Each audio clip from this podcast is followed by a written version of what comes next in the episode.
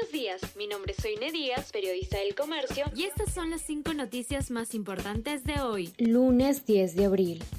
Educación es el sector con más sanciones por acoso y violencia sexual. El 67% de los 188 casos reportados se concentra en la SUGEL, direcciones regionales, universidades y el propio Minedu. De acuerdo con Plataforma Estado sin Acoso, entre el 2019 y el 2022 hubo 289 denuncias. Encabezan Educación, Salud, Desarrollo e Inclusión Social y Justicia.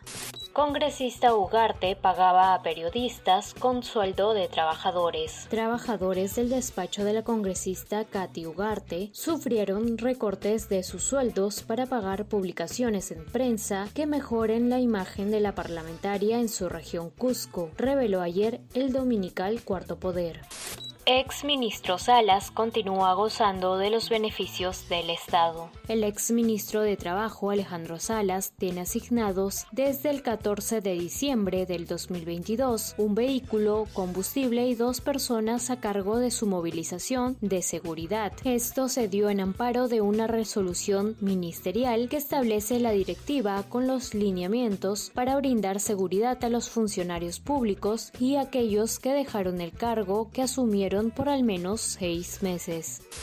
Surco erradicará a limpiadores de lunas a raíz de constantes actos delincuenciales. El alcalde de Surco, Carlos Bruce, firmó un decreto de alcaldía en el que ordena al Serenazgo, en coordinación con la Policía Nacional, erradicar la actividad de los limpiadores de lunas y lavadores de carros en la vía pública de su distrito.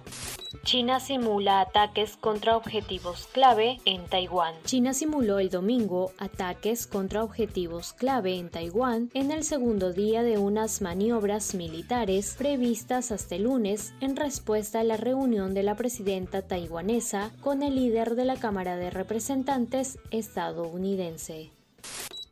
Esto fue El Comercio Podcast.